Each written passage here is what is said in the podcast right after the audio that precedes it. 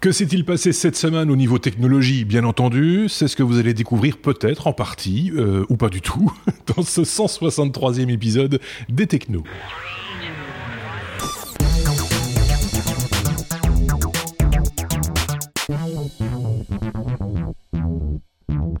Épisode 163 qui va se passer avec euh, Xavier. Salut Xavier. Hello. Et c'est, de l'autre côté, c'est Marc. Salut Marc. On va parler euh, technologie durant ces quelques dizaines de minutes, je serais tenté de dire peut-être une heure. On ne sait jamais très bien à l'avance combien de temps ça va, ça va durer. On se laisse un petit peu aller. Chacun a répertorié quelques news qu'il a épinglées euh, durant la semaine. Donc forcément, nous ne sommes pas exhaustifs. On ne peut pas parler de tout, n'est-ce pas? On parle des choses qui nous ont intéressés. C'est notre revue de presse hebdomadaire, comme on a l'habitude de le dire. Pas de courrier des auditeurs cette semaine. Je vais peut-être tout articuler avec toutes les lettres. Pas de courrier des auditeurs cette semaine. Bien que si, il y en a eu, mais on a répondu hein, euh, sur euh, les différentes plateformes, que ce soit YouTube, ou notre euh, site lestechno.be. Normalement, vous avez eu des réponses pour tout. Si c'est pas le cas, euh, vraiment euh, désolé. Ah oui, j'ai reçu un message de Batan, l'un de nos éditeurs suisses, qui a envoyé quelques informations concernant, si je ne dis pas de bêtises, Uber et euh, des liens vers des articles, bah, allez regarder un petit, un petit peu dans les commentaires de l'épisode 162, vous retrouverez euh, quelques informations. Merci à lui, merci à vous également euh, de nous suivre si régulièrement et aussi nombreux. N'hésitez pas, comme toujours, les pouces vers le haut sur YouTube, les abonnements si c'est pas encore le cas, cliquez sur la petite cloche pour recevoir les notifications, etc., etc. On va pas vous faire le, le, le détail à chaque fois, mais c'est important parce que évidemment, plus on est de fous, plus on rit comme on dit. Hein. Ah. Euh, oui, Moi, je, me rappelle qu'il y avait une question d'un auditeur qui demandait quand est-ce qu'on allait refaire un live. Ah oui. Euh, il m'avait adressé ça sur Facebook, il me semble, et euh, j'ai dit que j'allais en parler avec l'équipe et qu'on essayerait sans doute, ou en tout cas que j'allais suggérer d'en faire un à la fin, à la fin de la saison ou alors au, début de la prochaine saison. Ben, Donc voilà. effectivement, ça, le message est passé. On n'a pas encore, on n'en a pas encore discuté, mais fin de saison, ça, ça s'y prêterait par exemple aux alentours du numéro 175 qui devrait tomber euh, fin, fin du mois de juin. Donc euh, pourquoi pas, effectivement, euh, à cette occasion-là. On verra bien. Hein, on va pas non plus. Enfin, c'est encore loin pour nous. faut, faut bien le dire. Euh, petit euh, commentaire encore, euh, petite précision. On va pas vous parler nécessairement de ce qui s'est passé chez YouTube cette semaine. je pense que les médias traditionnels s'en sont fait l'écho. C'est un, pour nous, ce qui nous concerne, c'est plus un, fait divers qu'une information technologique. Hein, soyons clairs. C'est donc une utilisatrice de, YouTube qui n'était pas content des services entre guillemets rendus par YouTube, le, le filtrage qu'ils opèrent sur certaines vidéos ou le déréférencement de certaines vidéos, etc. Euh, donc on va pas s'étaler sur ce, sujet-là si ça vous dérange pas. Euh, tout ce qu'on peut dire, c'est que c'est forcément dès le moment où on prend une arme pour tirer sur quelqu'un d'autre, le geste d'une déséquilibrée dans ce cas-ci. Euh, donc rien à voir avec l'aspect purement technologique des choses dont on vous parle d'habitude ici. Je pense que il n'y a pas de commentaire de la part de mes petits camarades. Ils sont d'accord avec moi. Celui-ci aussi. Lui il dit non. il dit oui. Marc disait non pendant que je parlais. Puis non, rien à rajouter. Oui, je suis d'accord avec toi. Voilà. Donc on peut. Faire dans l'autre sens aussi. Et, évidemment, on souhaite un prompt rétablissement, même si on ne les connaît pas personnellement. Le personnel qui était touché à, chez YouTube, au siège de YouTube, on leur souhaite évidemment un prompt rétablissement. Euh, on peut entamer notre abécédaire, hein, euh, me semble-t-il. La lettre A comme Apple. Tiens, il y avait longtemps qu'on n'avait pas parlé d'Apple. Et là, évidemment, on va avoir tous les gens qui vont nous dire Ah, vous parlez tout le temps d'Apple. Il suffit d'une fois. Même moi. Même toi. Même toi. Et d'ailleurs, c'est toi, Xavier, qui va en parler. Euh, Apple, l'Apple Watch pourrait euh, permettre d'élucider un meurtre. Effectivement. Alors, euh, pour ceux qui sont fans des séries style NCIS, les experts, enfin, tout ce genre de choses où on voit toute la technologie au profit des enquêtes. Ici, c'est pour une fois un, cas concret et réel. C'est une dame qui a été assassinée en 2016 et qui portait une Apple Watch euh, et son, son équipement va peut-être pouvoir permettre d'élucider euh, son, son meurtre, puisque l'enquête semble démontrer que grâce au capteur de, de la montre, le témoignage de sa belle-fille pourrait être remis en cause. En fait, la, la, la jeune fille a annoncé que euh, sa belle-mère s'était disputée pendant une vingtaine de minutes avec un groupe d'individus à l'extérieur et que ensuite ils sont rentrés à l'intérieur où la personne a été euh, finalement ligotée et puis tuée. Mais l'analyse ADN, le témoignage d'un voisin et les, les, les logs, donc les, les, données qui ont été prises par les capteurs de l'Apple Watch, semblent démontrer euh, le contraire. Et en fait, il, il, il, semblerait que la personne a été attaquée vers 18h38. On peut le voir notamment, par exemple, grâce au rythme cardiaque ou ce genre de choses, mhm.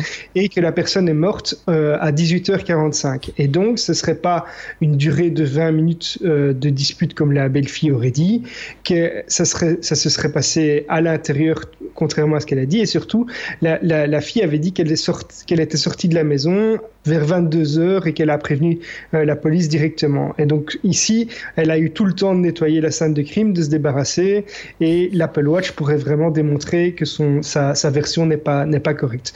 On en saura plus euh, lors du verdict en juin. Et donc ce, serait, ce sont des preuves, euh, des preuves indirectes qui, sont, qui seraient donc recevables hein, devant une cour de justice. Ah, c'est ça tout le, c'est ça tout le, c'est ça toute la discussion. C'est est-ce que les preuves vont pouvoir être recevables? Mais si euh, les capteurs peuvent indiquer qu'il y a eu euh, un rythme cardiaque un peu élevé à une certaine période et puis qu'à un moment il n'y a plus de battement hmm. du cœur et, alors que l'Apple Watch était toujours dessus, ça pourrait effectivement être, euh, être recevable ça va beaucoup plus loin que, que simplement la montre cassée. Il y, a ça, il y a ça de temps en temps dans les histoires de meurtre à élucider. Euh, euh, la montre était cassée, donc on connaît l'heure de, de, de l'agression, etc. Ça, c'est époque d'Eric. Ici, maintenant, on est vraiment euh, de plein pied dans une toute autre époque, et donc le crime parfait va être encore plus difficile à, à réaliser. C'est peut-être une chance en même temps. Hein. Je vois bien Eric avec une Apple Watch. peut-être pas. Peut-être pas. Euh, Marc, on reste euh, chez Apple. On parle encore d'Apple.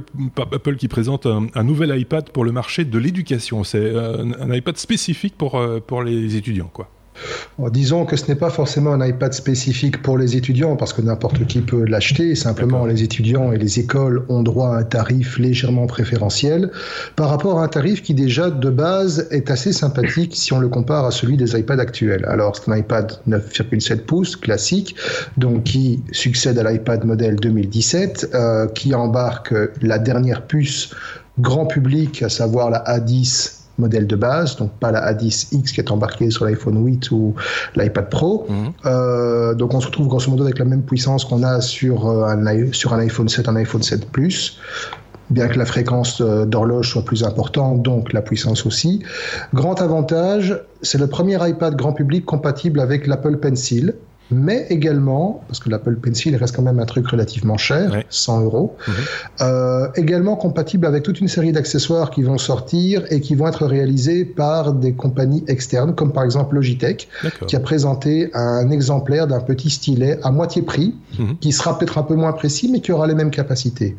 Alors, un iPad reste un iPad, donc franchement, on va pas s'étendre sur l'iPad en lui-même. Par contre, ce qui est intéressant, c'est le modèle qui est derrière, dans le sens où Apple ne sait pas limité à sortir un nouveau matériel, mais à son habitude enrober ça avec du logiciel aussi.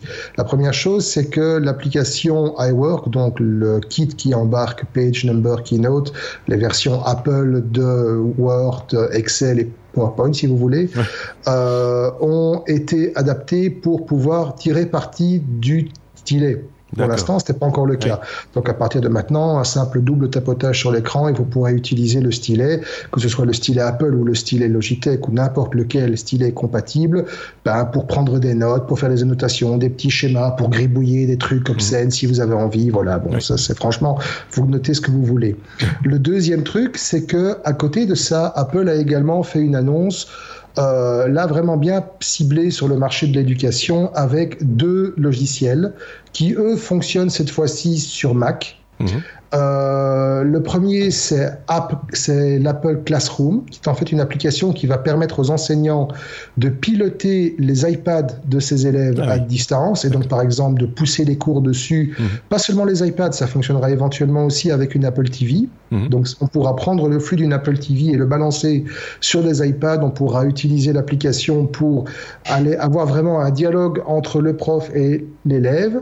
Et il y aura également une deuxième application qui s'appelle Mhm. qui on s'en doute, va permettre de pousser des devoirs, de les recevoir, de les contrôler, etc. Donc c'est vraiment une numérisation de l'écosystème scolaire qui est en train de se mettre en place. Et alors, pour tout ça, évidemment, pour favoriser l'accès, parce qu'on sait bien, les pauvres étudiants, ils n'ont pas beaucoup de pépettes, euh, Apple a baissé le prix de l'appareil à 299 dollars. C'est quand même une première pour, un, pour un, iPad.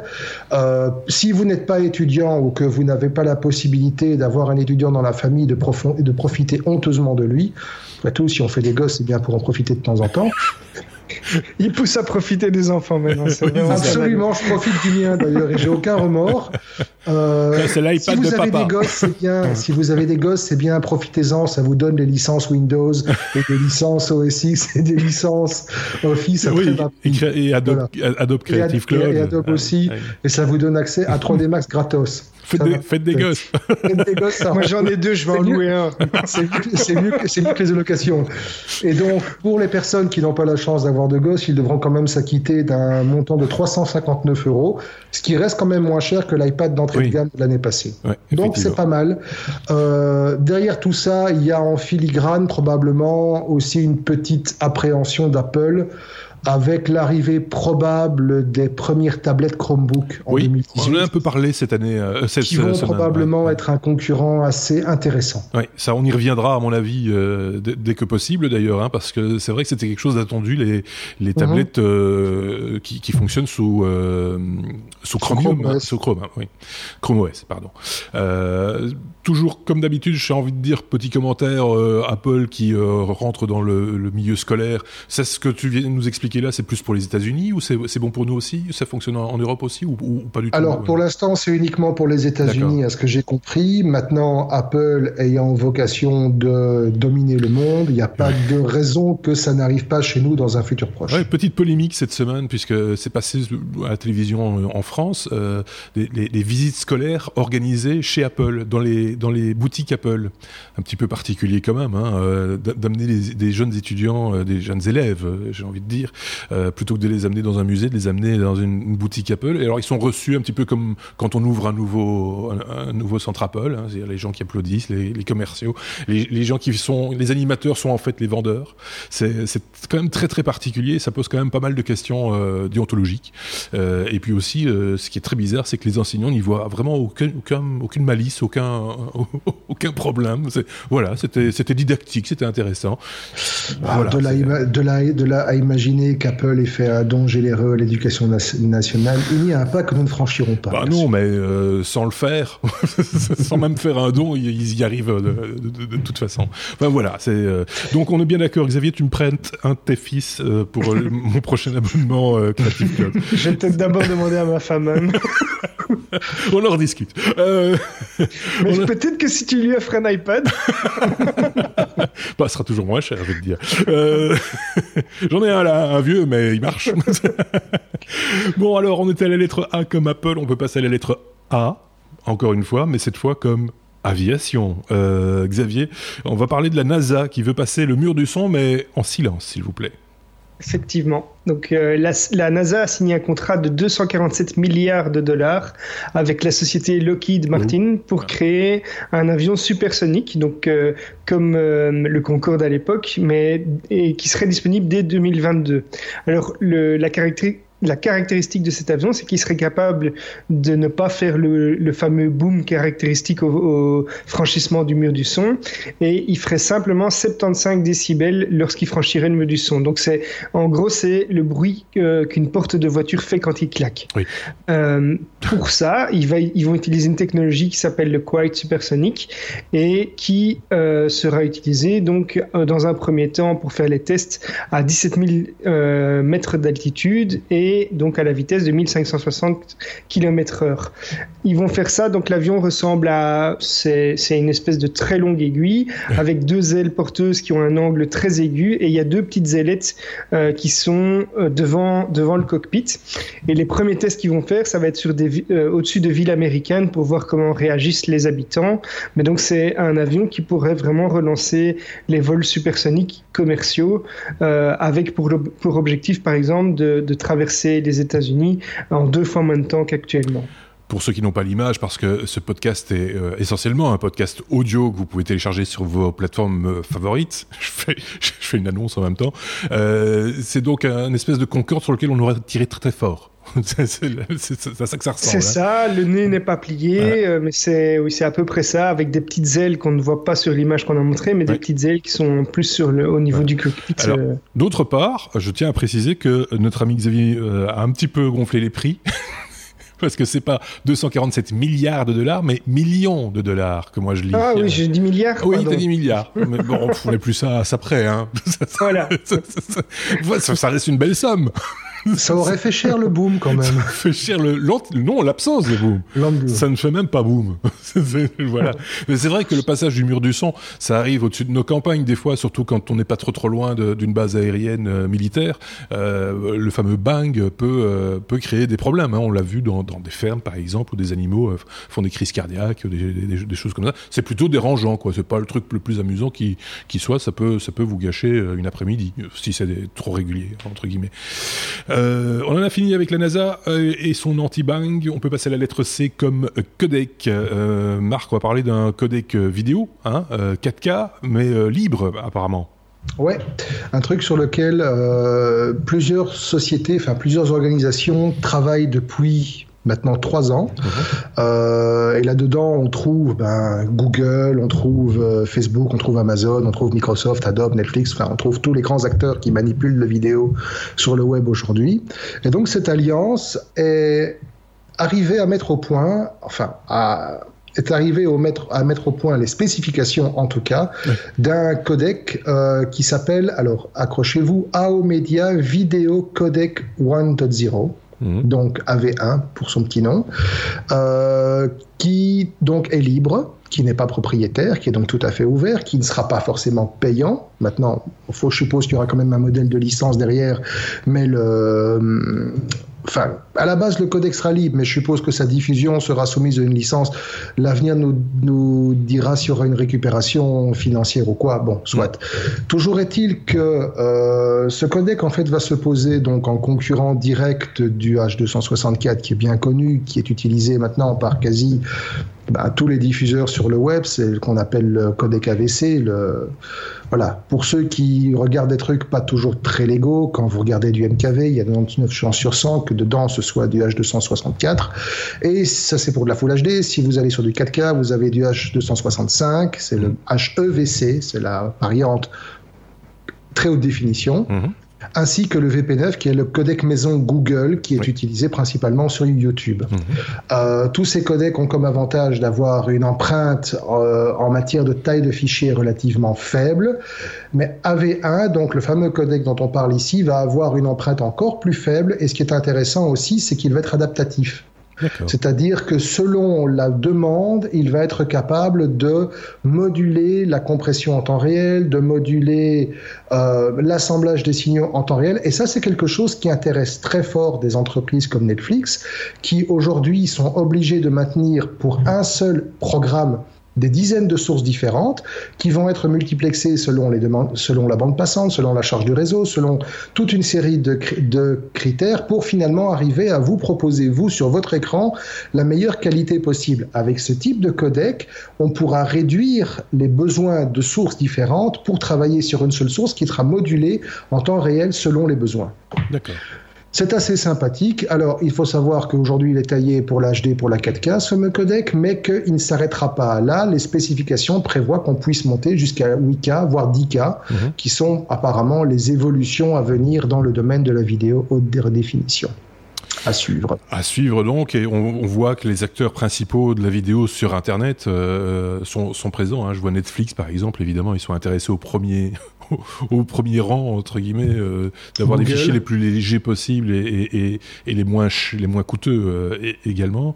Euh, oui, Google, Twitch, enfin donc Amazon, hein, Facebook, enfin voilà, et aussi la BBC.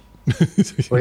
Et aussi, étonnamment, Videolan. Oui. Pour ceux qui ne connaissent pas, Videolan, c'est l'éditeur de VLC, qui est le, un des logiciels de lecture vidéo les plus connus au monde multiplateforme.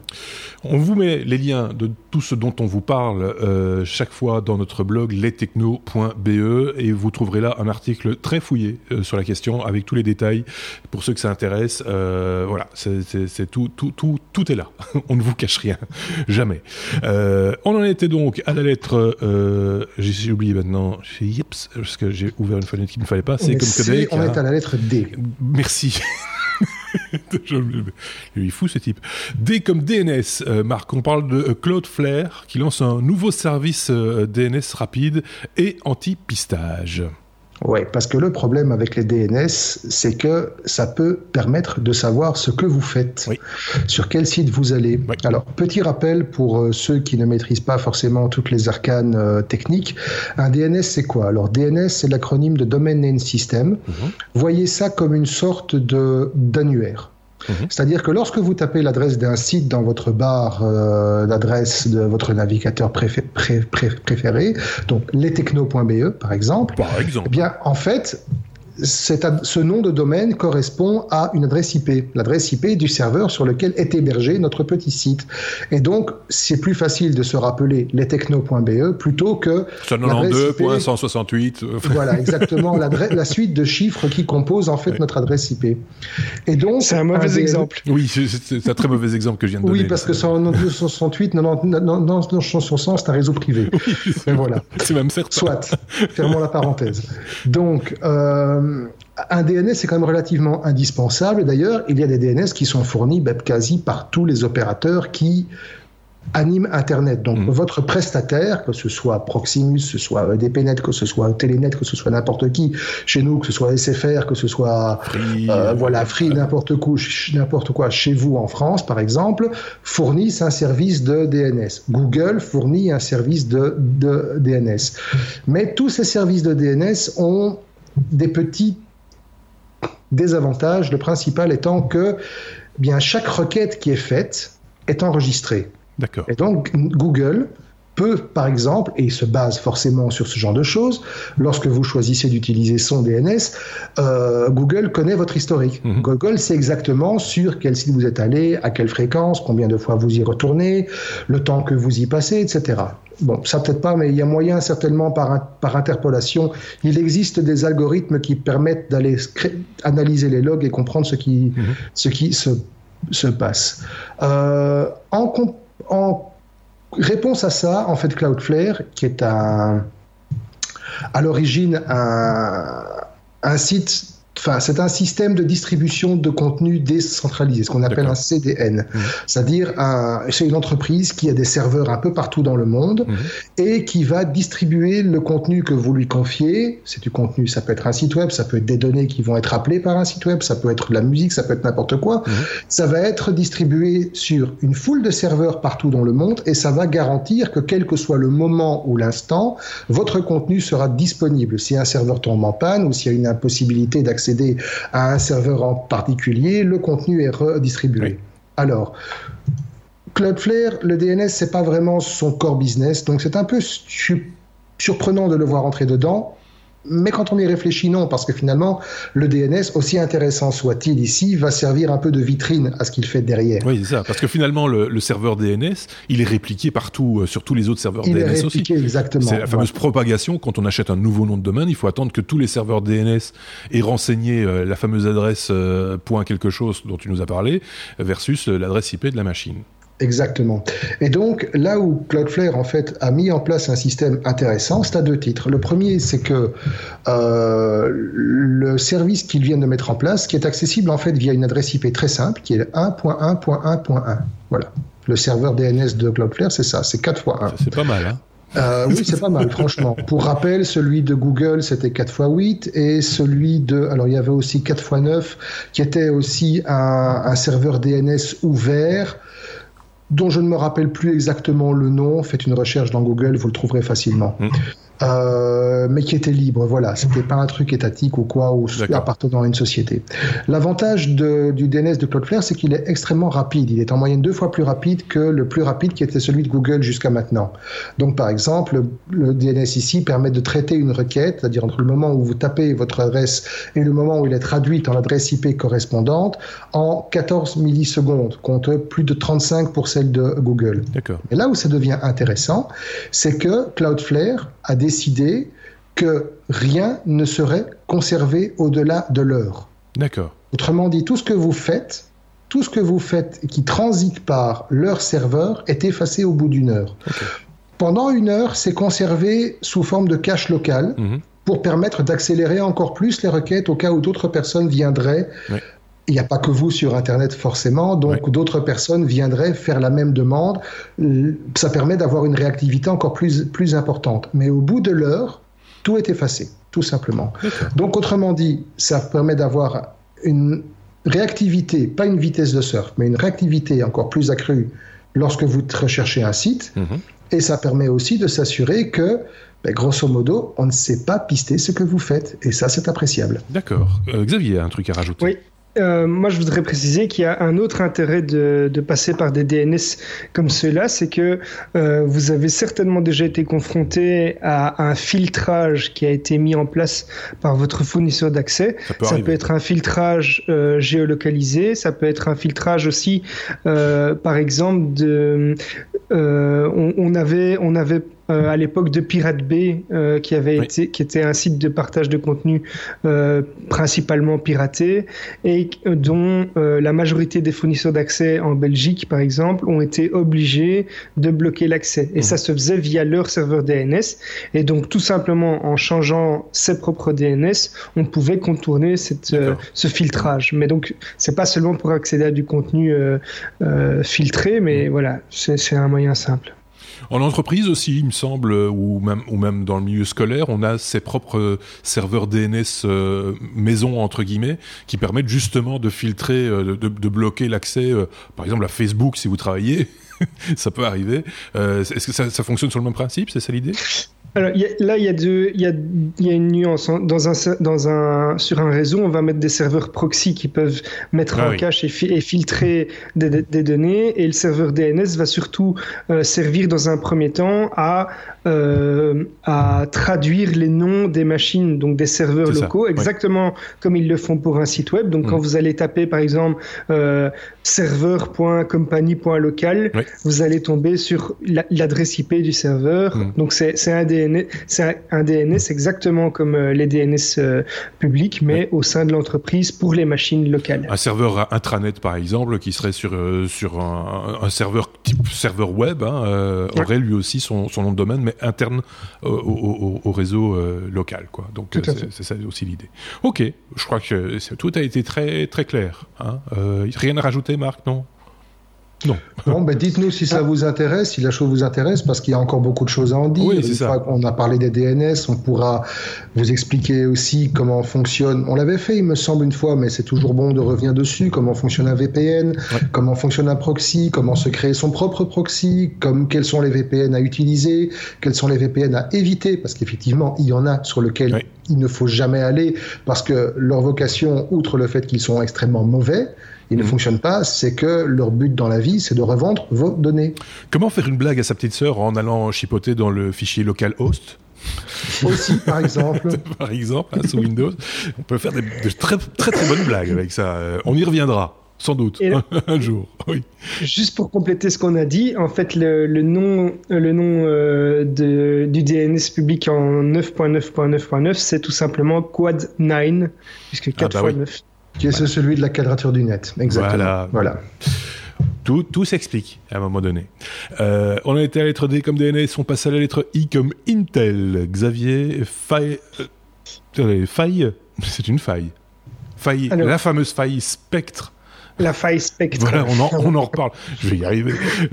on reparle de la faille Spectre. Euh, tous les processeurs ne seront pas euh, euh, patchés. On attend quoi les, les, les nouvelles architectures. Il faut revenir voilà, un donc, petit peu, peut-être réexpliquer le problème on, de cette. On, de va, cette on va pas tout réexpliquer. Non, mais pas en tout. Gros, mais il y a une faille qui concerne euh, la majorité des processeurs et qui permet, enfin, qui offre des possibilités d'intrusion à ouais. des, des utilisateurs mal intentionnés. Et donc, très, très, très, et très pointu.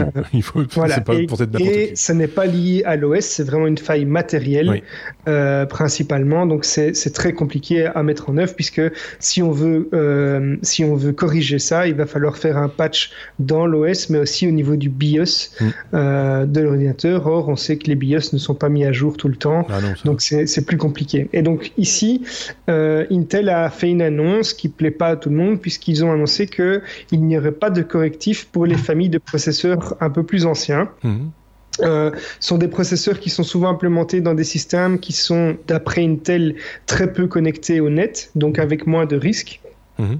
Et il s'agit des familles de processeurs euh, Penryn, Yorkfield, Wol Wolfdale qui sont sortis en 2007, les séries Bloomfield et Clarksfield diffusées en 2009, Jasper Forest en 2010 et la gamme Atom Sophia qui elle a été euh, commercialisée à partir de 2015. Donc là c'est seulement il y a trois ans, Ouais. donc on peut être un peu moins Mais- euh, d'accord avec Intel sur le fait que ce soit moins exposé au net. Ce sont des, des- des Euh, processeurs qui sont utilisés dans des usages très spécifiques, non? Enfin, euh, où- Il y a un peu de tout, il y a, Ouais. vraiment, il y a vraiment un petit peu de tout. Là, c'est des, des familles de, de processeurs, il y, a, il, y a, il y a un petit peu de tout. Et par contre, il y a quand même une, une bonne nouvelle, c'est que certaines familles de processeurs plus récents qui normalement ne devaient pas être, être patchés, patchés pardon, vont finalement recevoir une mise à jour. Donc euh, voilà, c'est une news en, deux tons. Oui, mais, le truc, c'est que moi je me rappelle quand on a annoncé Spectre il y a quelques mois maintenant, hein, euh, euh, Spectre et l'autre truc qui était sorti en même temps, je sais plus ce que c'était Spectre et mais euh, oh, j'ai oublié le nom. Bref, pas grave. Euh, tu t'étais interrogé de savoir si parce que tu voulais changer de machine. Meltdown. Euh, oui, c'est Meltdown. Euh, tu voulais savoir si le processeur, quand est-ce que les processeurs allaient être les prochaines évolutions qui allaient mettre à place euh, ce problème. Est-ce que finalement tu as ta réponse?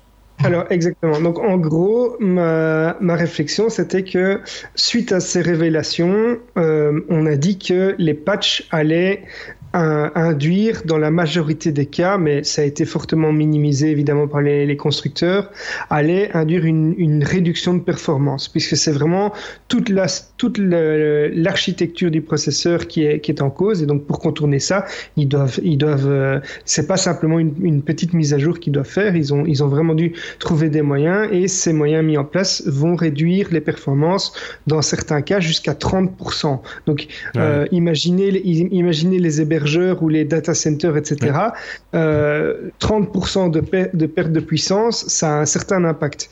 Euh, et donc moi, comme je suis, je suis, euh, enfin j'étais dans, dans la démarche de euh, me faire une machine, donc un, un PC fixe, puisque le PC portable que j'utilise euh, est très pratique pour aller en clientèle, mais pour faire des, des, des montages vidéo ou autres, ça c'est c'est- c'est limite.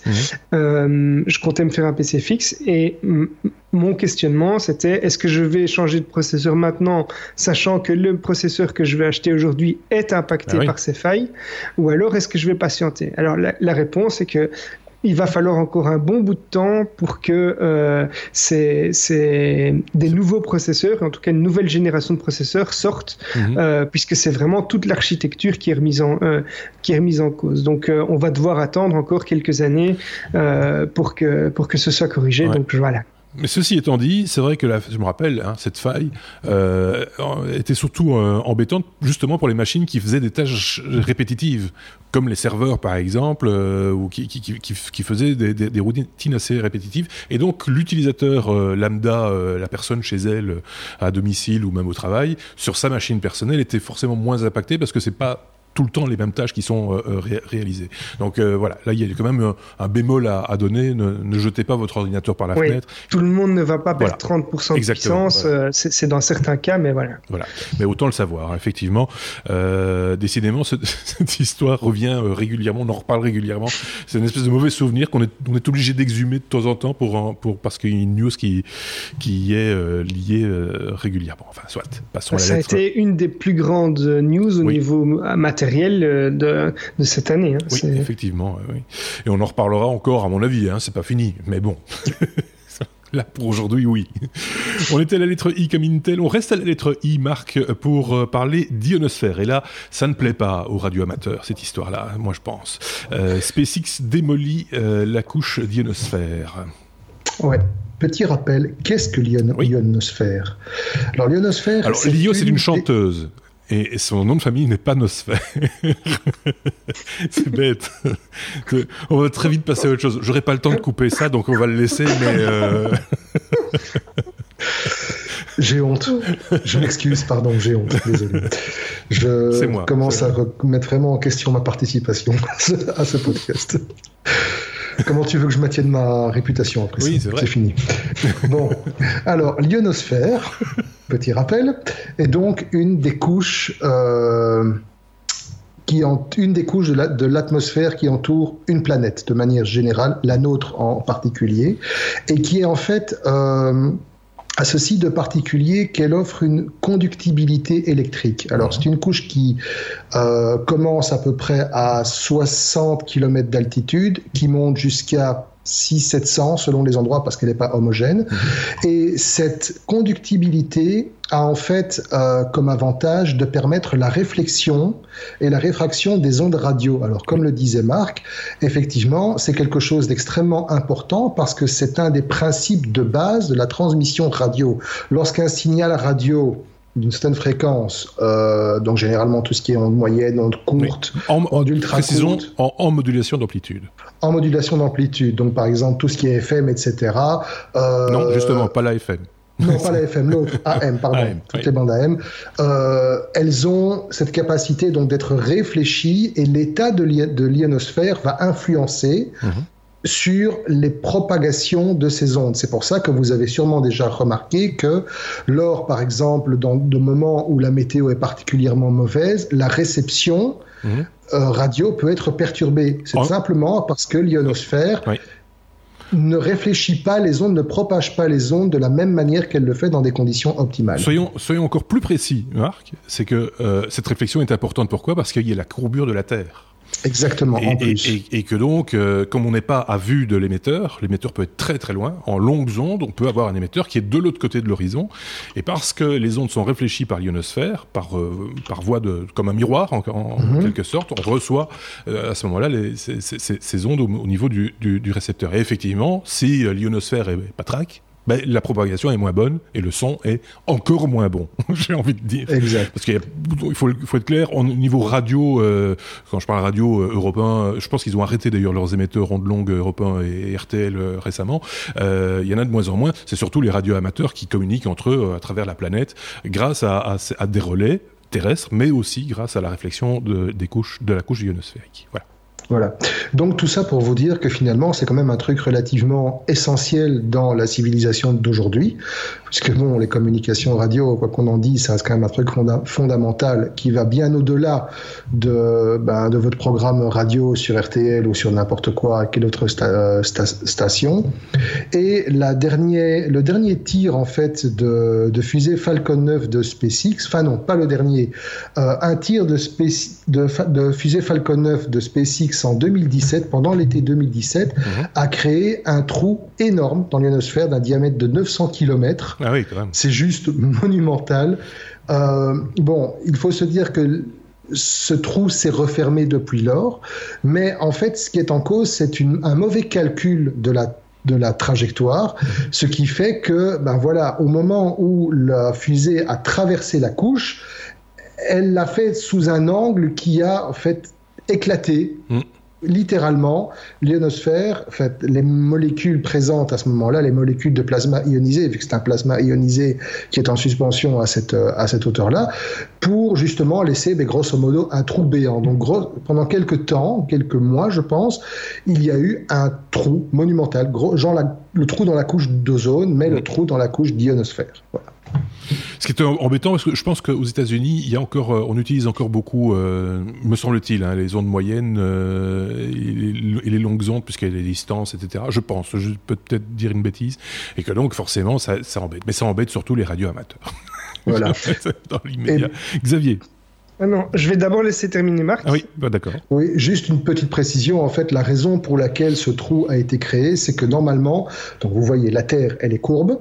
Pour libérer un objet qui doit aller en orbite, on ne va pas le faire décoller perpendiculairement. On va utiliser une partie de l'énergie de rotation de la Terre pour lui donner une force d'impulsion en réduisant la consommation de carburant. Mmh, mmh. Ce qu'on appelle, voilà, il y a des formules extrêmement complexes qui permettent de calculer ça, mais vous allez utiliser la rotation de la Terre comme une fronde.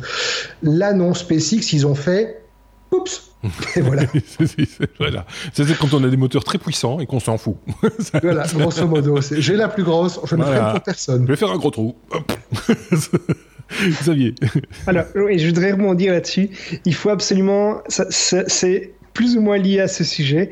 Il faut absolument que vous alliez voir une vidéo sur YouTube avec. Vous tapez les mots-clés Verviers couche d'ozone donc Verviers, V-E-R-V-I-E-R-S et couche d'ozone. Mhm. Il y a une interview sur une dame qui est fabuleuse et qui parle de, quelque chose en rapport avec ceci. Ça, c'est une petite couche, touche euh, humoristique. On essayera de mettre le lien en commentaire. On parle du trou dans la couche d'ozone, évidemment. Hein. Voilà. Et alors, euh, l'autre, euh, l'autre point, c'est, c'est une news que, qu'en fait, que, que j'ai pas relevé, mais qui, qui, je vais rebondir ici dessus. on rappelle qu'il y a la, la, station spatiale internationale chinoise, pardon, pas internationale, qui est qui qui est finalement euh, revenu. Hein on en avait parlé jeudi dernier. Qui est tombé dans la nuit de dimanche à lundi euh, aux alentours de 2 heures du matin, si je ne me trompe pas. Et je suis très déçu parce que les Chinois, qui sont les spécialistes du feu d'artifice, avaient annoncé un, un, spectacle splendide pour les citer, et on n'a on a eu aucune image. Donc euh, ça c'est un petit coup de gueule. Mais alors moi j'ai appris justement, décidément on digresse beaucoup hein, par rapport à, l'info de, de, de, Marc, mais pour en revenir à, à cette chute de, de soi-disant contrôlée, mais on n'est pas très sûr que les Chinois ont vraiment contrôlé la chute de leur station euh, spatiale. Ça faisait quand même deux ans qu'elle. Qu C'était pas contrôlé du tout. C'était pas contrôlé du tout, mais elle est quand même tombée non loin d'un point que je ne connaissais pas, qui s'appelle le point Nemo, et qui est l'endroit le plus éloigné de la Terre, enfin des, des, des terres euh, habitées. Euh, et, et, donc c'est là que vont euh, régulièrement, enfin quand on peut contrôler en tout cas la redescente d'un objet comme ça, ça devient un véritable cimetière. Alors évidemment, il faut relativiser, hein, c'est pas non plus vous ne pouvez pas tomber comme ça sur un déchet euh, de, satellite ou de, station spatiale juste en mettant la main dans l'eau. Il hein, faut arrêter tout de suite. Mais, euh, c'est là, manifestement, que terminera l'ISS euh, à l'horizon 2024 ou 2022, je ne sais plus, puisque là, il est question, effectivement, de, le jour où on arrêtera d'utiliser l'ISS, d'un moment donné, la planter quoi. En gros, c'est un peu ça, c'est un peu ça l'idée. Euh, ce qui sera quand même quelque chose quoi. Là, ce sera un événement, on va dire. Mais c'est pas pour demain. Hein. Ne vous inquiétez pas. On n'a pas, voilà. On y reviendra certainement à une autre occasion. Je sais pas si Marc voulait rajouter un truc par rapport à sa news ionosphérique. Non, j'ai appris un truc, mais grosso modo, donc le point Nemo, c'est la poubelle de la Terre. C'est un peu ça, ou de l'espace. Ou de l'espace, oui. enfin, la poubelle de l'espace sur la Terre. Voilà, c'est un peu, c'est un peu, c'est un peu ça l'idée. Euh, vous pouvez taper point Nemo, ça, ça existe, c'est une référence, une coordonnée qui existe. Voilà. Ouais, effectivement, c'est en plein milieu du Pacifique. En plein milieu. Euh, Pacifique. c'est ça. Pacifique Sud. Quand on vous dit, vous ne risquez pas de vous prendre un déchet de satellite sur la tête, partout, sauf là. c'est ce coin-là qu'il faut éviter. C'est une espèce d'aimant à, merde, quoi. Euh, c'est un peu ça l'idée. Allez, on passe à la lettre M comme euh, Messenger. Euh, Xavier, BlackBerry attaque Snapchat pour violation de brevet. Effectivement, euh, donc euh, BlackBerry, on sait, c'est c'est une société qui avait été très connue Bah oui. euh, à l'époque dans les solutions d'entreprise pour euh, la, la messagerie électronique et le, le niveau de sécurité qu'ils apportaient. Mhm. Et justement, leur point fort, c'était la fonctionnalité de Messenger, puisqu'ils avaient une application qui s'appelait BlackBerry Messenger, et ils ont attaqué en, en justice. En tout cas, ils déclarent que Snapchat euh, et a enfreint des, brevets déposés par BlackBerry. Donc ils vont, euh, ils veulent les attaquer en justice, mais ils disent que c'est plutôt, euh, ils voient pas là euh, une opportunité de se faire des ennemis, mais plutôt des nouveaux partenaires, puisque en fait BlackBerry, comme ils construisent plus maintenant, ils font surtout euh, des partenariats sur base des brevets qu'ils avaient déposés. Et ici, le brevet qui a été violé, c'est principalement lié à la fonctionnalité de chat liée au, à l'application Maps qui est intégrée dans, dans Snapchat. Donc voilà, c'est un brevet qui a été violé. Ils avaient déjà attaqué euh, à l'époque euh, WhatsApp notamment, euh, je pense même Facebook Messenger, etc. Donc voilà, c'est un brevet de plus euh, qu'ils essayent de défendre par rapport à c'est- Snapchat. et pas, et pas un des moindres à mon avis, parce que c'était une vraie valeur ajoutée à l'époque du, du BlackBerry. On l'appelait le Ouais. BlackBerry. C'était la société à l'époque s'appelait RIM. Euh, et, et le BlackBerry c'était le modèle, et puis BlackBerry est devenu le nom de, de, de la firme, etc. On s'en rappelle. Euh, donc voilà, c'était c'était ouais, un, de- un de leurs fers de lance entre guillemets, c'était la- la- l'aspect messagerie et l'aspect messagerie, mais un peu protégé quand même, quoi. Un truc presque Ouais, inviolable. ils étaient réputés dans, en entreprise euh, et se différenciaient de la concurrence par le niveau de sécurité qu'ils apportaient. Donc euh, voilà, affaire à suivre euh, ou pas, hein, en ce qui concerne les, les brevets comme ça qu'ils qu'ils essayent de faire valoir. euh. On est à la lettre M, toujours M comme MP3. Tiens, Marc, on va encore parler codec. Non. Après la vidéo, on va parler du son. Euh, non, euh, on va parler d'Amazon Music qui va bientôt effacer tous vos MP3. Voilà. Oui, Accrochez-vous. Si vous vous rappelez bien, euh, Amazon, avec le, son Amazon Music Cloud, était un des très rares prestataires qui vous permettait d'uploader vos MP3 Oui. et de les conserver dans le cloud, pour autant que vous, ayez, que vous les ayez acquis légalement en payant votre bol au passage, évidemment. C'était pas trop regardant, mais soit. Et donc, euh, vous aviez la possibilité comme ça d'avoir votre collection de MP3 qui vous suivait, euh, ben, grosso modo, où que vous soyez, et que vous ayez une connexion qui vous permette d'accéder au cloud. Mhm. Mais ça prend beaucoup de place sur les serveurs d'Amazon. Et Amazon a beau avoir des pépettes à plus savoir qu'en faire, il y a un moment où il faut faire un peu le ménage. Donc, à partir du 30 avril prochain, il ne sera plus possible de conserver ces MP3, donc tous les MP3 que vous auriez supprimés, que vous auriez, pardon, uploadés sur les serveurs, seront supprimés sauvagement. Sauf si, subtilité, Mhm. vous allez sur les réglages de votre compte dans Amazon Music Cloud et que vous cliquez sur Garder ma musique, petit bouton bien pratique, qui vous permettra en fait de conserver ça jusqu'en janvier 2019, janvier 2019, pardon, date à laquelle, où là, ce sera le gros massacre parce que Amazon a besoin de récupérer toute la place de ses serveurs. Mais Voilà. je je trouve ça quand même un peu fou parce que très honnêtement, si par exemple euh, j'ai euh, uploadé sur euh, la plateforme d'Amazon toute ma collection de Beatles en MP3, euh, je suis peut-être pas le seul à l'avoir uploadé aussi en, en MP3. Et donc, quel est l'intérêt de garder tous les fichiers des gens alors qu'ils pourraient se contenter de garder le un des, des- des fichiers, soit le mien, soit celui d'une autre personne, euh, Xavier Mais c'est exactement ce que euh, Google a fait avec euh, Google Music, Ouais. euh, puisque ils ont permis également l'import de, de la collection d'MP3 des utilisateurs. Et à la différence ici d'Amazon, quand on uploadait des fichiers de musique, Google essayait de reconnaître les les morceaux Ouais. euh, et Il dédoublonnait, quoi. et il les remplaçait Ouais. par euh, les, les morceaux même originaux entre guillemets ou en qualité supérieure. Donc des gens qui avaient des, des MP3 en mauvaise qualité Mhm. Ont réussi comme ça à obtenir la qualité euh, optimale du fichier et même à la retélécharger par après puisque sur Google Play on peut on peut aussi retélécharger et synchroniser la, musique. Rappelez-vous à l'époque où on a commencé à télécharger des fichiers en, euh, euh, en, en 120 128K. euh, 64K, ou en monsieur. 60 ou même- Et il fallait une de demi-heure pour avoir un morceau. Et c'était de la daube, hein. c'était, de la bonne daube.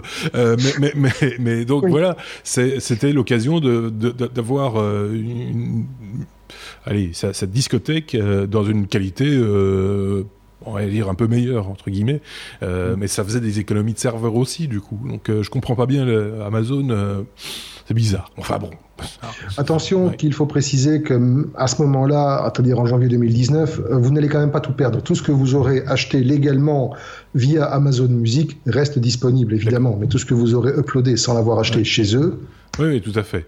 Mais ceci étant dit, vu que le stockage, le coût du stockage a quand même fortement diminué, Hein, parce qu'on parle aussi d'un. Je pense que vous, vous, vous, vous téléchargez ça, ça, ça, va tenir sur une clé USB, une bonne clé USB, euh, certes, mais euh, il y a moyen, quoi. Je veux dire, c'est. Euh, bah, une clé de 128 Go, c'est voilà, donc voilà. ça. Donc voilà, ça c'est peut-être le petit conseil à donner à ceux qui ont une, encore des fichiers MP3, on va dire valables. Hein, euh, si vous y tenez en tout cas. Euh, on était la lettre S comme scandale. Euh, Xavier, Facebook fait de nouvelles révélations à propos des fuites de données. On en a déjà parlé, c'est un feuilleton, hein, ce truc. ça fait deux semaines ou trois semaines qu'on en parle maintenant des fuites de données. Oui, mais ici, ici, je vais, je vais pas réunir sur tout le scandale, mais en gros, ce qui est, ce qui est oh, important, c'est que Facebook a réagi au scandale de fuite de, de données en disant que finalement, ils se sont un petit peu trompés sur les estimations et il y aurait 2 milliards d'utilisateurs concernés par les fuites de données, euh, des fuites de données qui sont liées à une fonctionnalité que Facebook avait mis en place. Donc, c'est, c'est, ce n'est pas directement lié à la fuite de Cambridge Analytica euh, sur laquelle je vais revenir. Ici, c'est vraiment une autre fuite avec 2 millions d'utilisateurs ou de, de pages d'utilisateurs qui seraient euh, concernés par une fuite qui euh, a été rendue possible grâce à la fonctionnalité de recherche de pages de profil. Et donc les gens, euh, les gens qui ont exploité ces, ces fuites ont, ont, pu obtenir par exemple des informations telles que le nom, la ville d'origine, la date de naissance, le genre des personnes. Alors c'est des informations qui sont public entre guillemets, mhm. euh, puisque tout le monde pouvait les trouver dans ses dans ses, euh, recherches. Mais ceci dit, ça, ce sont des, informations qui peuvent quand même intéresser certaines sociétés et que vous n'avez pas délibérément donné euh, à ces sociétés. Donc il y a, y a, réellement une, une un problème ici de, de sécurité des données mhm. et de confidentialité des données. Alors à côté de ça, on a appris aussi que la fuite de Cambridge Analytica, elle concernerait 87 millions d'utilisateurs, soit beaucoup plus que les premières estimations que Google avait, avait fournies. Donc pour le moment, ils, ils accumulent un petit peu les, les, les, problèmes et je crois que je ne suis pas le seul qui veut en parler d'ailleurs. Oui, bah, je pense qu'il y a matière à en, parler effectivement. Euh, petite parenthèse, pour la Belgique, il paraît que du coup, fait de réaction euh, du, du public, parce que finalement le public euh, quelquefois, il réfléchit aussi. 200 000 personnes auraient fermé leur compte euh, Facebook rien qu'en Belgique euh, depuis depuis trois mois. en gros. Donc c'est c'est pas uniquement lié à ces affaires-là, parce qu'il y a peut-être une, espèce de lassitude aussi par rapport au réseau social de, Mark Zuckerberg, mais mais ça n'aide pas, soyons clairs. Facebook réagit pour le moment euh, assez fort avec tout ça. Ils ont d'ailleurs annoncé qu'ils allaient euh, enfin mettre des, des hum, conditions générales euh, un petit peu plus claires, puisqu'on sait qu'au départ, il y avait notamment une phrase qui résumait toutes, toutes les, conditions, c'était que Facebook était, était libre de modifier les, les conditions à tout moment et le fait de se connecter est accepte enfin voulait dire qu'on acceptait cette condition là donc en, gros, c'est comme si tu faisais des conditions tu as une condition il n'y a pas de condition. C'est ça c'est exactement ça. donc ils sont en train de ils sont en train de nettoyer un petit peu euh, euh, certaines choses parce que je pense qu'ils n'ont pas trop le choix. Et alors par rapport aux fuites de données j'en terminerai avec ça. Petite parenthèse je lisais mais juste avant l'enregistrement donc j'ai pas les précisions que il a été aussi question à un moment donné que euh, certains usagers puissent télécharger des vidéos de, de, gens qui avaient publié des vidéos sur leur compte euh, Facebook et que donc il était possible de les télécharger euh, même si euh, par la suite la personne voulait effacer sa vidéo. C'est pire que ça. Une trace quelque part. C'est pire encore. C'est pire que ça parce que ce sont des vidéos que les gens n'ont pas uploadées complètement. Donc en gros, c'est des vidéos que les gens ont, mis dans un poste et puis ils se sont dit à un moment ben non je vais pas publier donc en, en gros c'était à l'état de brouillon Et, et puis ils l'ont supprimé. Mais Facebook a gardé, Une euh, trace a de- gardé ces- ces- une trace de ces données-là. Et d'ailleurs, ils ont encore aussi, puisqu'il y avait un autre scandale qui était lié euh, à l'historique conservé des communications téléphoniques, puisque quand vous utilisez Facebook, Facebook gardait une trace. euh, on l'a, on l'a, on l'a su par un utilisateur qui a fait une demande de, de requête de, de tout l'historique. Il a vu que Facebook gardait une trace de tous ces historiques d'appels et avec qui. Donc Mhm. Facebook apprenait avec qui il a communiqué, même s'il n'était pas en lien euh, sur Facebook directement. Et donc, euh, Marc, parce que c'est vrai qu'il y a une suite. Un, un second, c'est le deuxième effet qui se coule, comme on disait à une époque. Euh, c'est euh, que ce Facebook va euh, nous, nous connecter, quel qu'en soit le prix, finalement. Oh, deuxième effet, troisième effet, quatrième effet, vingtième effet, centième effet, parce que franchement, si on doit s'arrêter au deuxième effet, on n'ira Ouais. nulle part. Euh, non, franchement, pour l'instant, ça commence à sentir méchamment le sapin pour l'ami Marc, qui, soit dit en passant, a quand même dit ces derniers temps, bon, on sait qu'il a tous, on sait tous qu'il a fait une croisade pour l'instant euh, de mea culpa et qu'il se répand en excuses dans la presse et que il va témoigner au Congrès devant le Congrès américain, qu'il est en train de donner interview sur interview. Donc, grosso modo, il a pris son bâton de pèlerin et il essaye de sauver les meubles. Il a parlé d'une cour suprême aussi pour légiférer justement sur les fake news euh, distribuées via les, les réseaux sociaux. euh. Oui, c'est toujours bien pratique de dire oh un écureuil. Voilà, ça marche, ça marche aussi toujours. Ça. Donc, euh, grosso modo, ici, ça commence à sentir un peu le sapin pour lui, surtout que il a quand même dit il y a Des deux sapins, jours. des écureuils. Voilà, c'est très champêtre hein, comme podcast. Et donc, il a quand même dit il y a deux jours, à, lors d'une interview sur CNN, je pense, que hum, oui, effectivement, il y a des erreurs qui ont été commises, mais que Facebook est tellement innovant Mhm. que des erreurs doivent être commises et que de toute manière, vu l'étendue du, il n'y a pas d'autre mot, du bordel monstrueux dans lequel ils sont empêtrés pour le moment, il faudra probablement des années avant de regagner la confiance des utilisateurs. Mm. Donc si même le grand patron de, Fa- de Facebook, qui, soit dit en passant, estime être toujours le seul et le, le seul à même de mettre Facebook vers, enfin, de diriger Facebook comme il doit l'être dirigé, c'est-à-dire bien, euh, si même Facebook, si même le patron de Facebook estime qu'il faudra des années pour récupérer la confiance des utilisateurs, autant dire que Facebook est mort d'avance Mm. parce que les gens ne vont pas attendre. Les gens ne vont pas avoir la patience d'attendre des années Ouais, que Facebook fasse le nécessaire. Alors, à côté de ça, il faut mettre en relation avec deux petites choses, enfin petites. La première, c'est une déclaration, toujours de Mark Zuckerberg, à propos de la GDPR. Vous savez, ce gros machin monolithique qui va emmerder tout le monde à partir du 25 mai. En Euh, la nouvelle euh, en Europe, mais pas que en Europe, mais qui va également toucher toutes les entreprises qui vont traiter à un endroit ou à On un autre du monde Pour, que, pour ceux qui des ne savent pas. données de personnes européennes. Oui, c'est ça. Pour ça, concerne, là, on est sur quelque chose qui concerne le- le- la vie privée, hein, c'est ça. euh, Exactement. des- des Donc le de- GDPR, la RGPD, la, la régulation générale des données privées, est une nouvelle, une nouvelle réglementation qui entre en vigueur le 25 mai, qui va être d'application dans tous les pays de la zone euro, qui va être beaucoup plus restrictive et beaucoup plus sévère que les différentes politiques en matière de protection de la vie privée qui existent en Belgique avec la Commission de la vie privée, en France avec la CNIL, etc Mhm. et qui va être surtout doté de moyens de répression D'accord. en vertu de ce que la RGPD, la GDPR, on s'y perd dans les, euh, dans les acronymes, va pouvoir mettre en place. Une entreprise, alors il faut donc préciser que ça touche toute personne, toute entreprise, toute entité Mhm. qui va traiter des données à caractère privé Oui. de personnes résidant dans la zone euro. Mhm.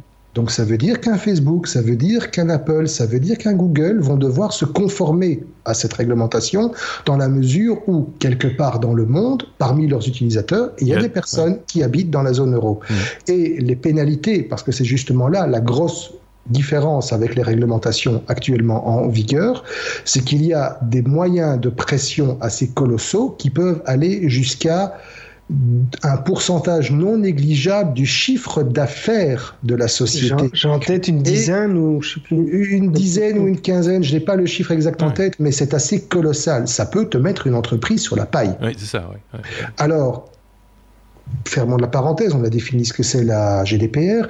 Donc, Facebook, Mark Zuckerberg a dit, ouais, la, la GDPR, franchement, c'est comme ça, magnifique, en Europe. Mhm. Le reste, euh, on verra.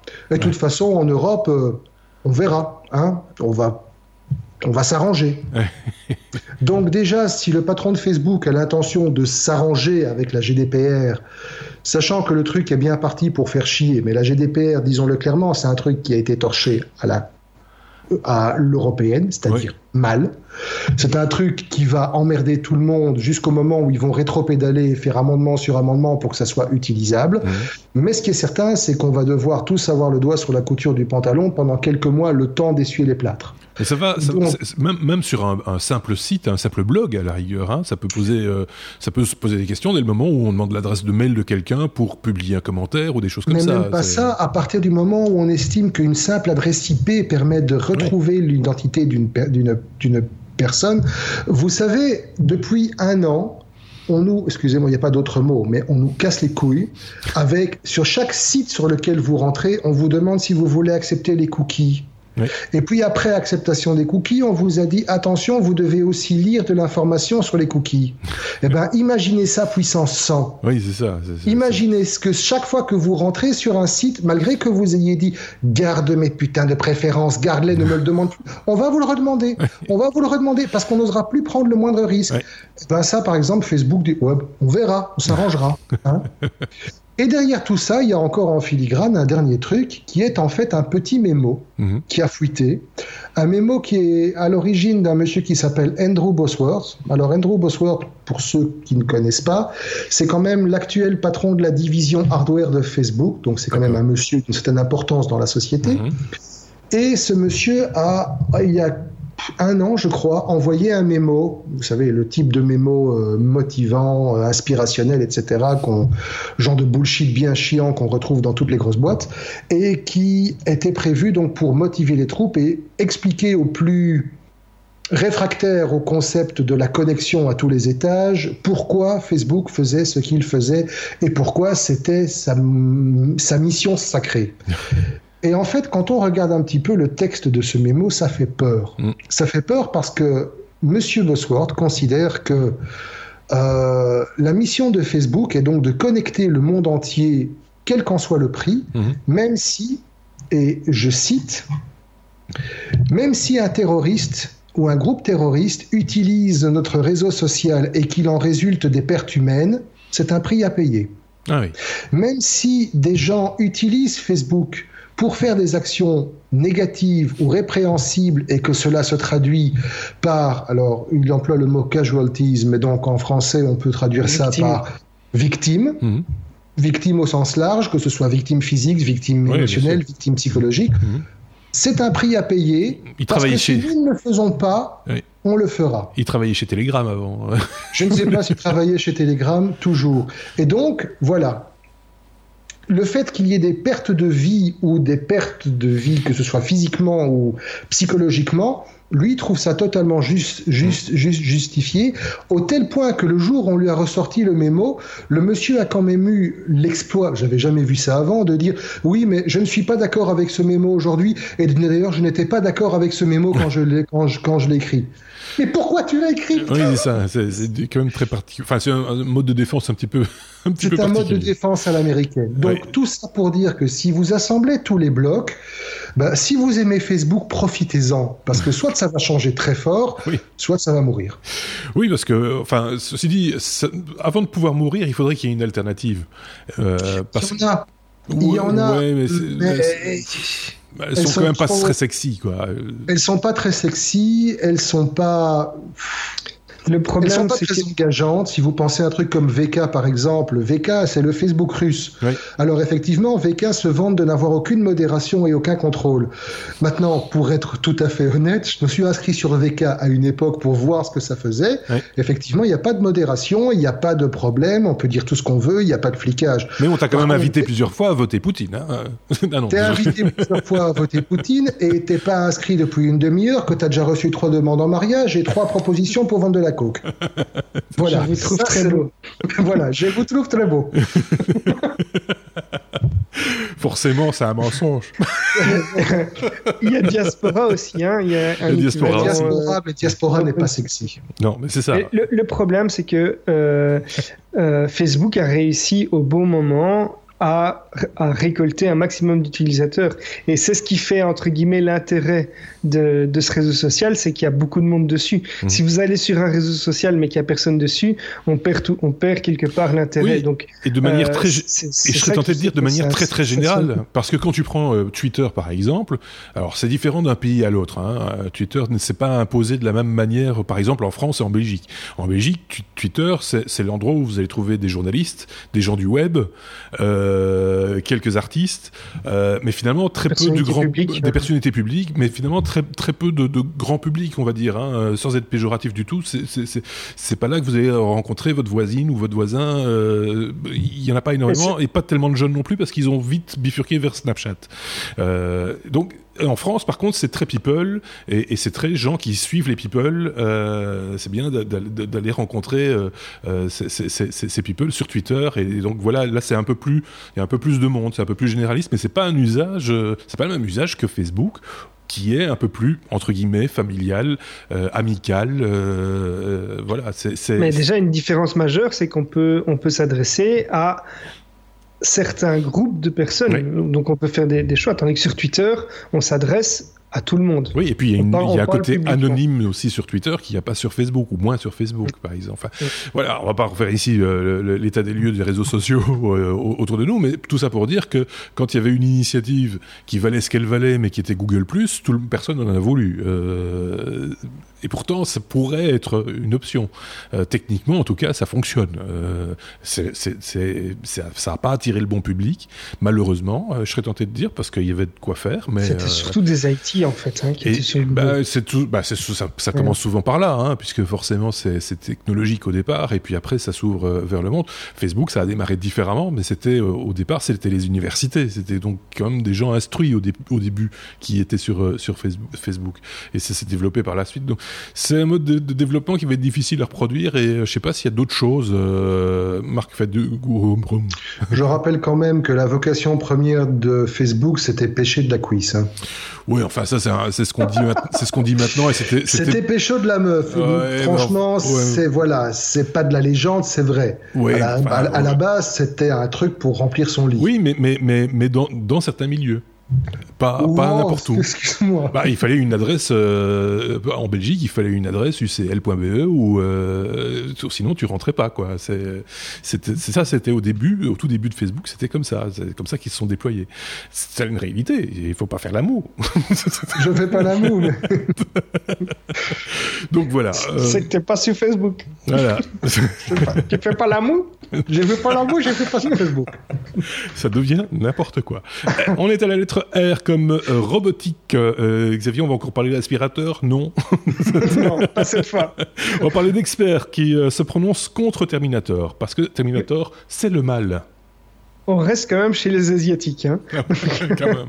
Donc c'est, en fait, euh, il y a eu l'ouverture d'un laboratoire sur les armes autonomes au sein du KAST, c'est l'Institut supérieur coréen des sciences et technologies, je cite, hein, excusez-moi, euh, qui a déclenché un tollé euh, et le boycott de, de plus de 50 experts reconnus en robotique dans le monde.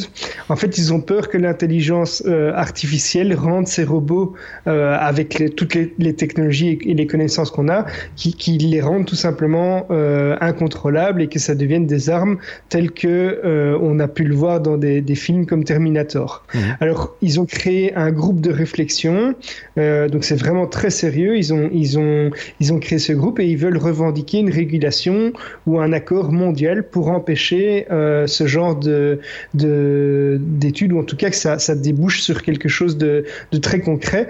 On sait aussi qu'il y avait, il y a Elon Musk qui qui euh, qui prend souvent la parole à ce sujet-là et qui rappelle les risques qui sont liés à l'intelligence artificielle euh, appliquée à la robotique euh, notamment. Donc, Stephen Hawking avait aussi condamné ce genre d'activité. Oui. Et ici, c'est d'autant plus dangereux que c'est lié aux armes. Alors, le laboratoire, le laboratoire en question, il veut suivre trois axes. C'est toujours autour de l'intelligence artificielle, mais dans la chaîne de commandement et dans la prise de décision, dans les systèmes de nav navigation de véhicules autonomes sous-marins, ou encore euh, dans les technologies de tracking assistées par intelligence artificielle. Donc, on imagine le sous-marin euh, autonome qui est qui est euh, armé de, de, de bombes nucléaires et qui mmh. est autonome et qui tout d'un coup décide de faire ce qui lui plaît. Sébastien a, a, souvent l'habitude de dire que l'intelligence artificielle, on lui apprend quelque chose, mais on ne sait pas ce qu'il a réellement appris. Oui.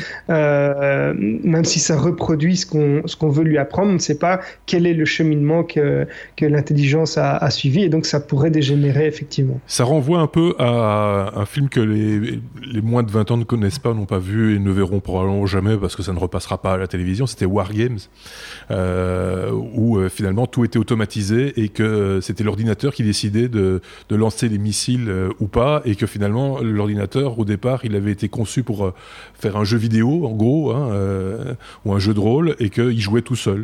Mais c'est passé il y a pas longtemps. Hein. Tout le monde paniquait autour. donc en se disant mais l'ordinateur devient fou et donc il fallait remettre l'humain au centre de la démarche. En tout cas pousser sur le bouton c'était c'était une démarche qui devait être réalisée par un, par un crétin, certes, mais un humain. C'est repassé il y a pas longtemps, j'ai pas vu, ça m'étonne. Mais bon. Ceci dit, entre une intelligence artificielle et un certain président qui, a les, oui. qui détient les pouvoirs de l'arme nucléaire. Oui, mais là, là c'est, tout est artificiel, jusqu'au moindre cheveu. Euh... Soyons clairs. Euh, on en était à la lettre R comme robotique, on peut passer à la lettre U comme URL. Euh, apprends un mot nouveau. Non, on connaît quand même. Merci euh, Marc, on va parler de Google qui va fermer son raccourcisseur parce qu'une URL, c'est souvent trop long. Et on l'avait utilisé celui-là pendant tout un temps dans notre petit podcast. On l'a utilisé des, des années. Et donc, ça, le principe de goo.gl était effectivement de remplacer n'importe quelle URL kilométrique par quelque chose de tout court. Oui. C'était vachement pratique quand vous deviez le, le retaper d'abord et puis ben, simplement ça prend partager, place euh... et le partager, c'est plus facile. Et en fait, Google euh, va fermer ce service à partir du euh, 13 avril. Ah donc, oui. On ne pourra plus y accéder à partir du 13 avril pour tous ceux qui n'auront jamais utilisé oui. le service avant. Ceux qui l'ont déjà utilisé avant pourront continuer à l'utiliser okay. jusqu'au 30 mars. Là, ce sera le shutdown défini définitif. 30 mars de l'année prochaine. Euh... 30 mars 2019, oui, forcément, parce que sinon. Oui, parce que s'il nous faut remonter le temps, il faut le lire tout de suite. C'est une news. Mais tu sais, il se passe des trucs bizarres chez Google X. Hein, on y reviendra un jour. Et donc, euh, ils veulent remplacer ça par un truc qui s'appelle Firebase Dynamic Links, qui est en fait un, un dérivé des raccourcisseurs d'URL classique, mais dynamique dans le sens où tu peux rerouter les liens vers différentes plateformes dépendant du support que tu utilises, donc soit desktop, soit mobile, soit télé, soit n'importe quoi. Ouais.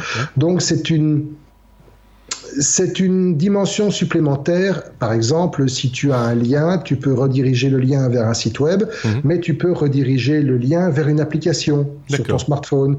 Tu peux rediriger le lien vers la version mobile de ton site, etc. Donc, ça a plus de possibilités.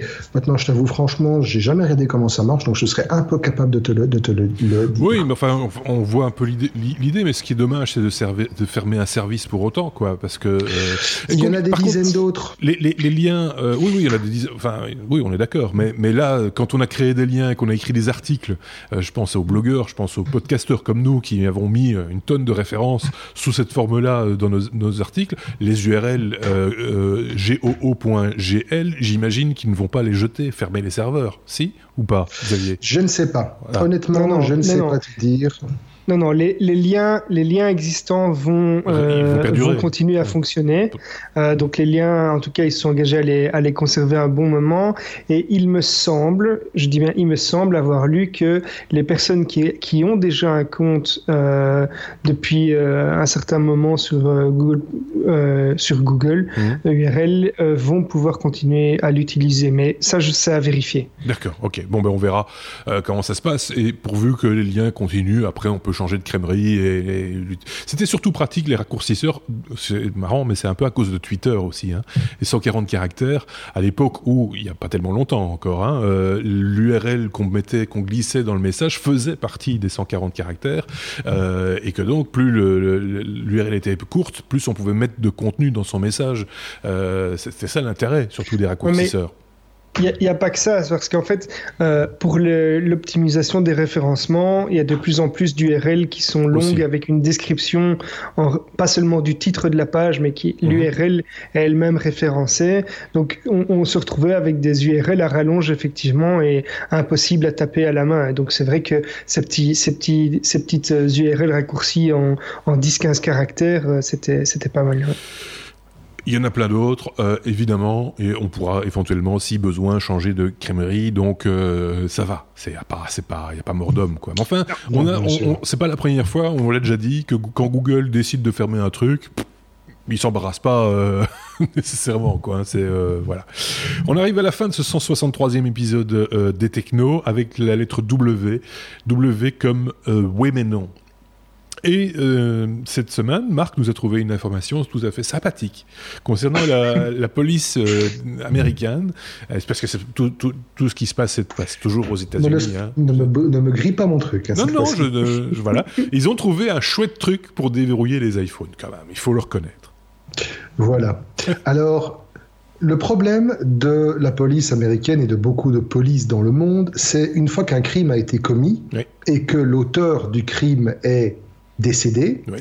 accéder et qui n'a pas d'Apple Watch son... et qui n'ont pas d'Apple Watch sous la main, très bien Xavier, c'est que pour réussir à accéder à son téléphone s'il a un iPhone, par exemple pour trouver euh, des preuves à charge après, pour trouver des charges après, effectivement, donc généralement en accédant à son iPhone, oui. euh, on sait tous que ça ne se passe pas comme dans les experts où en trois coups de cuillère à peau et deux clics de souris, il vous déverrouille n'importe quoi. Non, ici c'est compliqué.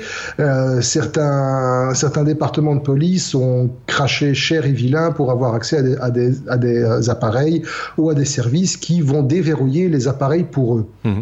Et en ce sens, l'arrivée de capteurs biométriques comme le Touch ID, notamment sur les iPhones ou sur les nouvelles générations de, de téléphones Android, est une bénédiction. Pourquoi? Parce que les policiers se sont rendus compte que la manière la plus efficace de déverrouiller le téléphone du mort, c'est avec le doigt du mort, tout bêtement. Et donc, ils utilisent simplement le corps oui. du défunt oui son doigt sur le téléphone et ça le déverrouille. Il fallait y penser. Ils savent le faire pendant un certain temps. Hein.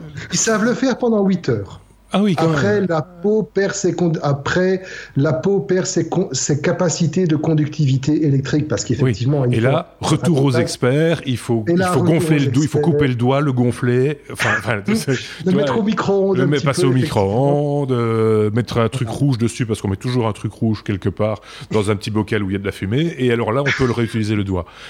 Monsieur est un connaisseur. Ah, moi, j'ai tout suivi. Okay. Et surtout chercher des, des, traces de sperme. Il y en a dans tous les épisodes. Ah, la petite bleue. sur les doigts. bah, sur un doigt, euh, plus de chances que sur un pare-choc. Et ils en ont trouvé sur un pare-choc une fois. Ça, je peux et vous sur le les téléphones. Et sur un téléphone aussi. Mais euh... la vie sexuelle des gens, si tu savais ce qu'ils font avec des pots d'échappement parfois. bon, voilà. Celui-ci ne sera pas financé par, par euh, YouTube. soyons, soyons clairs. On ira faire un petit tour euh, chez eux pour, pour dire notre façon de penser à l'occasion. Euh, gentiment, évidemment. on leur apportera des frites. oui, un sachet de frites. Bonjour, un sachet de frites. ah bon, on a fini. C'est le 163e épisode qui s'achève. Vous avez apprécié, tant mieux. Si vous êtes toujours là, c'est qu'il y a des chances que vous ayez apprécié, parce que les autres se sont tous tirés. N'hésitez pas à laisser vos petits commentaires, à, comme on le dit, mettre des pouces, machin, etc., pour dire que vous avez apprécié. Et n'hésitez pas aussi à partager euh, cette vidéo ou ce podcast avec vos amis. Si ce sont de vrais amis, vous pouvez y aller. Ça leur fera plaisir. En tout cas, c'est ce que je pense. C'est ce que pense aussi, je pense, Xavier. Euh, salut Xavier. À très bientôt. Et puis, euh, c'est ce que pense sans doute aussi Marc. À très bientôt. Si c'est pas des vrais amis, partagez quand même. oui, c'est ça, Pourquoi pas, finalement. Hein. Lundi, peut-être pas. On va faire un inventaire. Peut-être pas de hors série. C'est tout à fait exceptionnel. C'est les vacances de Pâques en Belgique, machin, etc.